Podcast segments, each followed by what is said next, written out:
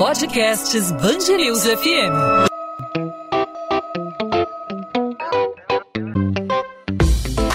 Dois às 20, com Maurício Bastos e Luana Bernardes.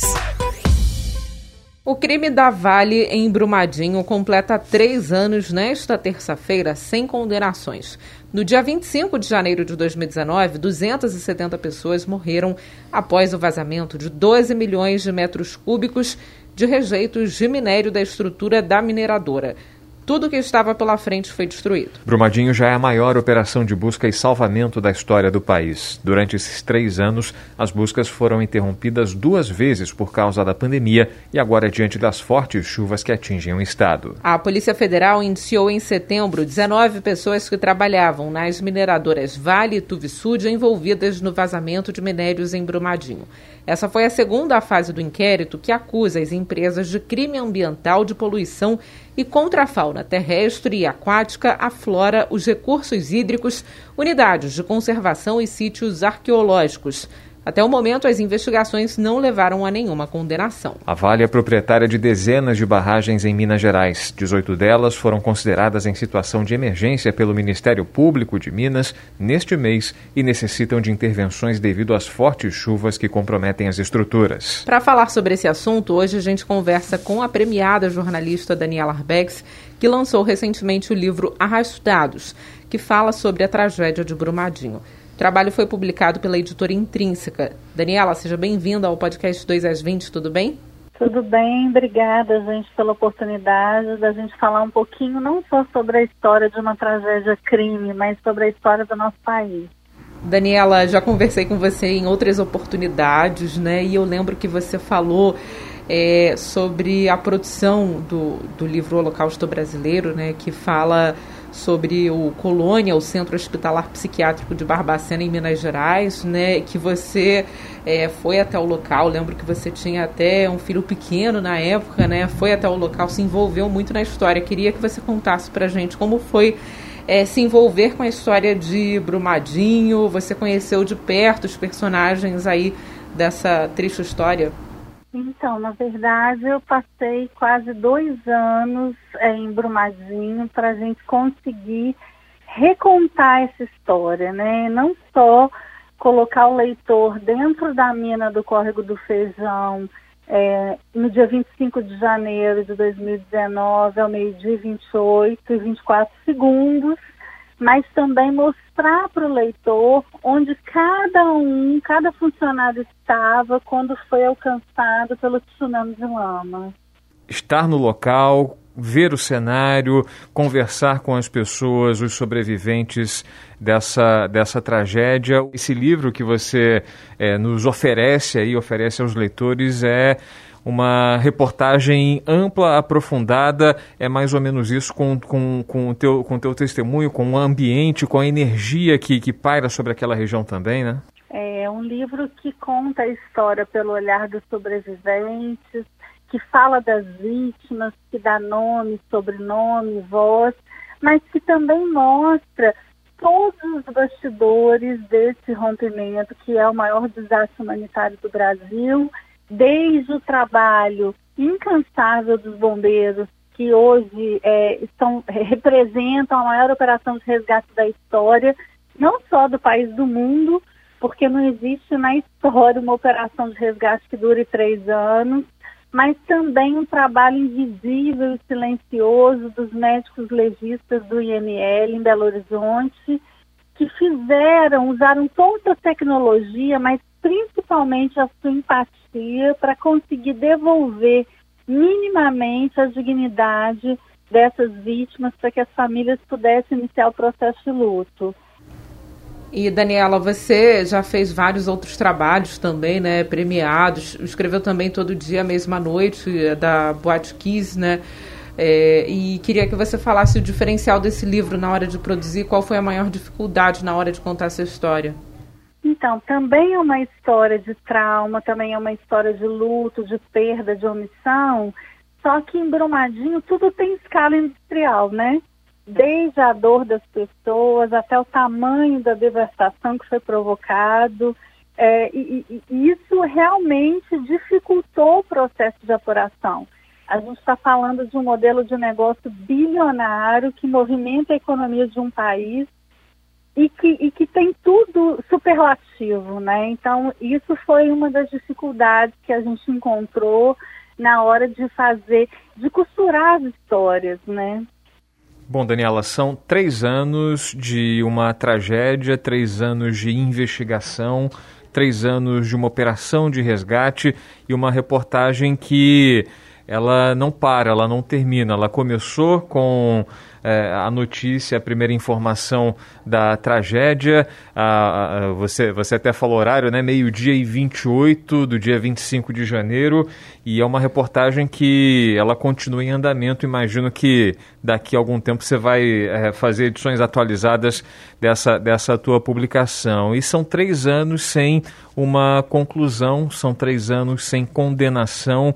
A que, que a gente pode atribuir, já que você falou que é uma máquina que movimenta muito dinheiro, é, é uma máquina que é muito forte, né? é, uma, é, uma, é uma potência econômica do estado de Minas Gerais. O estado de Minas Gerais tem é, características, tem estruturas bem semelhantes a Brumadinho em outras cidades. Né? Que você atribui ao fato de até agora, nesses três anos, a gente não ter uma, uma, uma, uma, uma responsabilização é, por essa tragédia que levou tantas vidas, Daniela?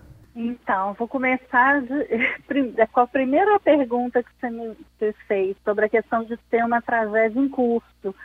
De fato, é uma tragédia em curso, porque a gente tem é, não só uma cidade completamente adoecida, com aumento do número de tentativas de, de suicídio, com aumento do consumo de medicamento controlado, pessoas que foram desenraizadas, que foram retiradas, arrancadas do seu lugar de origem. E quando você é arrancado do seu lugar de origem, você passa a ser de lugar nenhum.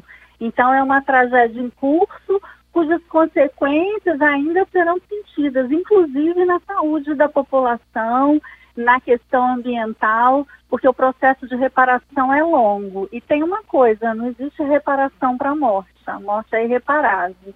Né? Em relação a gente ter três anos desse, dessa é, ocorrência sem condenação, isso simplesmente segue o que a gente vivencia no Brasil, que é uma cultura de impunidade que alimenta tragédias. Se a gente pensar que a Boate Kiss, que, onde morreram 242 jovens, né, os pais e familiares esperaram nove anos para que houvesse uma condenação e para que os réus começassem a cumprir a sentença em regime fechado, a gente percebe que a falta de justiça dói tanto quanto a morte. E a gente espera que Brumadinho não leve todo esse tempo de espera que os pais do Rio Grande do Sul precisaram esperar, né? A gente tem um processo é, que estava na Justiça Estadual, já com a denúncia acolhida, a, os, os indiciados que já tinham virado réus, e com a federalização do processo, eles deixam de ser réus e passam a ser apenas denunciados. Então é um caminho longo, mas eu acredito na responsabilização. Aliás, esse livro tem esse papel de conscientização e, e, e da gente repensar esse modelo de negócio que continua priorizando o lucro ao invés da vida humana. Enquanto isso acontecer, nenhum de nós vai estar seguro. Você tinha falado, é, Daniela, sobre é, marcar a história, né, não deixar a história aí em esquecimento. Além da barragem de Brumadinho, a gente teve também a barragem é, de Mariana, né, o rompimento da barragem de Mariana em 2015, e aí, anos depois, a gente viu a história se repetir em Brumadinho, que mostra aí é uma preocupação muito grande, né? Porque a história se repetindo é um acidente grave, né? Se repetindo, um crime grave se repetindo. Então, livros como o seu, né, contando a história aí é, de Brumadinho, são fundamentais para a gente não esquecer, para a gente aprender e para a história ficar registrada, né? Com certeza. Eu acho que esquecer é negar a história e a gente não pode esquecer. E o livro traz essa provocação, né? A gente, o lema da Vale pós-Mariana era Mariana nunca mais. E no livro eu faço a pergunta, Brumadinho nunca mais? E, infelizmente, a gente não tem uma resposta para isso. Nenhum especialista consegue afirmar que não vai acontecer de novo. Se a gente pensar que neste momento nós temos 122 barragens em estado crítico em 23 estados brasileiros, que são alertas e, e que mostram exatamente que esse modelo de negócio continua tendo velhas práticas de poder, né? E isso precisa ser modificado. Você falou da, da, das barragens que continuam aí espalhadas pelos estados brasileiros, se concentram, né? Minas Gerais, pela característica é, natural que o Estado oferece, né? Tem muitas barragens, mas a gente recentemente aí no, no, nesse período chuvoso teve ameaça de uma barragem, do rompimento de uma barragem na Bahia, é, é, e no, não, não a barragem de, de, rejeitos, né? Mas barragem de água. É, é, mas de algo de qualquer forma trata-se de, uma, de um trabalho sem previsão, sem, é, sem, sem cálculo de, de risco para a população. Você acha que esse, esse, esse episódio de Brumadinho, também o de Mariana, resultou em, alguma, em algum trabalho de contingenciamento efetivo, eficaz, por parte eh, não só da Vale, mas também de outras mineradoras que operam no Brasil. Essas empresas eh, têm agido de forma mais responsável no sentido de evitar tragédias como essa, pela, pelo levantamento que você faz, você tem aí um levantamento de, de, de, quantidade de barragens e o trabalho dessas, dessas empresas. Houve uma, uma conscientização, acendeu a luz, a gente tem que parar com isso, a gente tem que resolver esse problema para evitar novas tragédias. Você percebe que houve uma mudança, uma evolução? Olha, muito lenta. Se a gente pensar que de, somente 10% das mais de 20 mil barragens no país têm informações consideradas ótimas em relação à característica da barragem, é, o tipo de, de, rejeito que ela armazena, se é barragem de água, se é barragem de minério, enfim, somente 10% tem informações consideradas importantes para que a gente acompanhe o funcionamento delas. Então, isso já é um alerta. Não, não há dúvida que Brumadinho estabeleceu, principalmente para Minas Gerais, novos marcos regulatórios a partir de lei. Então, a gente tem a Lei Mar de Minas Nunca Mais, que endureceu a cobrança em relação ao setor, deu um prazo é, máximo para descaracterização e descomissionamento das barragens em risco mas esse prazo que, que vence agora, em fevereiro de 2022, a gente chega nesse prazo com o cumprimento mínimo da exigência legal. De 54 barragens que teriam que ser descomissionadas em três anos, somente três foram efetivamente descomissionadas. 16 estão em processo. E o restante, você não tem data para isso acontecer. Então, assim, os passos são muito lentos e a gente está falando, como vocês bem colocaram, é, de uma minério dependência, né? Nós temos uma economia completamente dependente da mineração. Então, essa conivência em relação ao funcionamento dessas barragens também é preocupante. Daniela, da última vez que a gente conversou foi no lançamento do seu livro Os Dois Mundos de Isabel, né? É, que você lançou há pouco tempo e na época você já, já deu a entender que estava produzindo um novo livro, né? No caso, o Arrastados. Queria saber agora como é que está a sua produção, tem algum assunto em mente? Próximo livro já? Então, a gente tem sim o próximo livro já, o tema escolhido, mas a gente e agora, esse é o momento de, de, de cuidar de arrastados, de divulgar esse trabalho, de provocar essa discussão nacional. Mas esse ano ainda, eu no segundo semestre, eu começo a minha nova empreitada para 2023. Legal, bacana. A gente vai acompanhar certamente, porque eu particularmente sou fã dos seus trabalhos.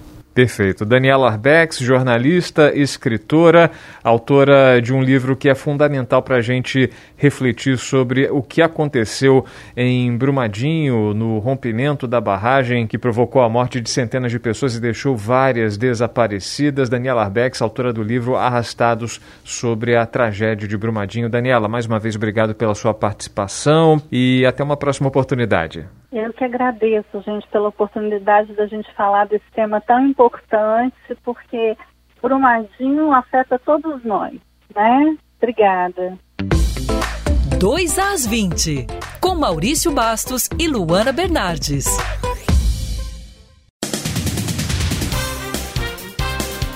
O preço da gasolina sofre o segundo aumento semanal consecutivo nos postos de 0,8%. Segundo a Agência Nacional do Petróleo, na semana passada, o valor médio do litro do combustível passou para R$ 6,664. O litro do diesel também subiu 2,9% e chegou a R$ 5,582. Os aumentos refletem um reajuste no preço dos combustíveis para as distribuidoras, anunciado pela Petrobras no dia 11.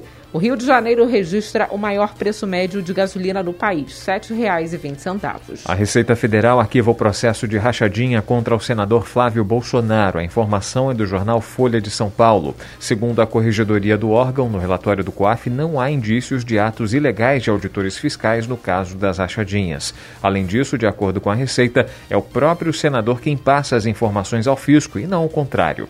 O órgão acionado pela defesa de Flávio considera que os escritórios da Corregedoria e de Pesquisa e Investigação, ambos da sétima região fiscal no Rio, podem ter acessado criminosamente os dados do senador. 11 pessoas foram presas durante as operações da Polícia Militar nas comunidades do Jacarezinho, na Zona Norte, Muzema, na Zona Oeste, como parte do programa Cidade Integrada do Governo do Estado. Os dados da PM são referentes ao período entre o dia 19 de janeiro quando a medida começou a ser implementada nas comunidades e esta segunda-feira. Além disso, durante as ações foram retiradas 27 toneladas de materiais que obstruíam as vias das duas favelas. As equipes também apreenderam 21 máquinas caça-níqueis, 19 latas de gás butano, 5 mil frascos para indolação e recuperaram quatro carros. A Supervia anunciou um novo planejamento para a operação dos trens que pretende aumentar o número de viagens e diminuir o tempo de espera nas estações. Os novos intervalos vão ser colocados em prática a partir do dia 7 de março. A concessionária tem como meta acrescentar mais 42 viagens nos dias úteis. As mudanças, de acordo com a empresa, vão significar um aumento de 100.800 lugares oferecidos aos passageiros. A operação nos fins de semana e feriados também será modificada. Aos sábados, a partir do dia 12 de março, haverá redução nos intervalos dos amais Japeri e Santa Cruz, com um aumento de 36 viagens. Já aos domingos e feriados, a partir do dia 13 de março, as mudanças ocorrerão no ramal Saracuruna, com a diminuição de 10 minutos nos intervalos e acréscimo de 8 viagens. 2 às 20.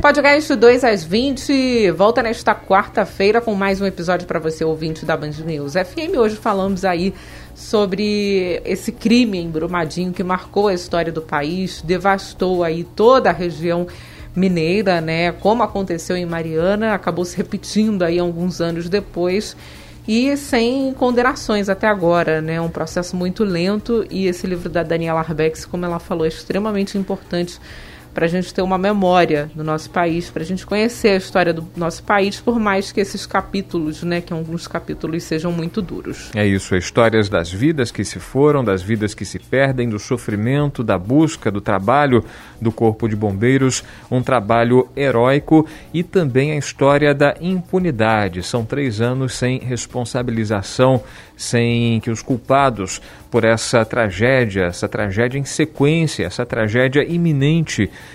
com risco de acontecer a qualquer momento em outras estruturas semelhantes a Brumadinho, essas tragédias podem voltar a acontecer. E como a gente conversou aqui com a Daniela Arbex, é uma reportagem que não tem fim. Começou há exatamente três anos e os efeitos eh, dessa, dessa, dessa tragédia, dessa catástrofe ocorrida, desse crime que aconteceu em Brumadinho, as consequências estão aí nos olhos de quem vivem na cidade, as pessoas sentem na pele, as pessoas vivem os desdobramentos dessa tragédia e, mais do que nunca, é fundamental essa obra para eternizar essa, essa questão e colocar para sempre na lembrança é, a necessidade de responsabilização dos culpados por, essa, por esse rompimento da barragem em Brumadinho. Podcast 2 às 20 vai ficando por aqui. A gente volta nesta quarta-feira, claro, com mais um episódio, contando sempre com a sua participação, não só ouvindo, mas também interagindo com a gente. Você pode mandar a sua pergunta, a sua sugestão, tirar sua dúvida, fazer sua crítica, seu elogio, fique à vontade para participar. Você fala com a gente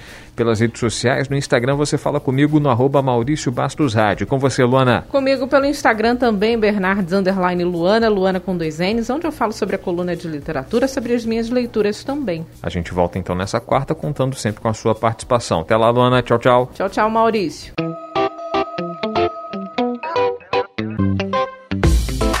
Dois às 20, com Maurício Bastos e Luana Bernardes.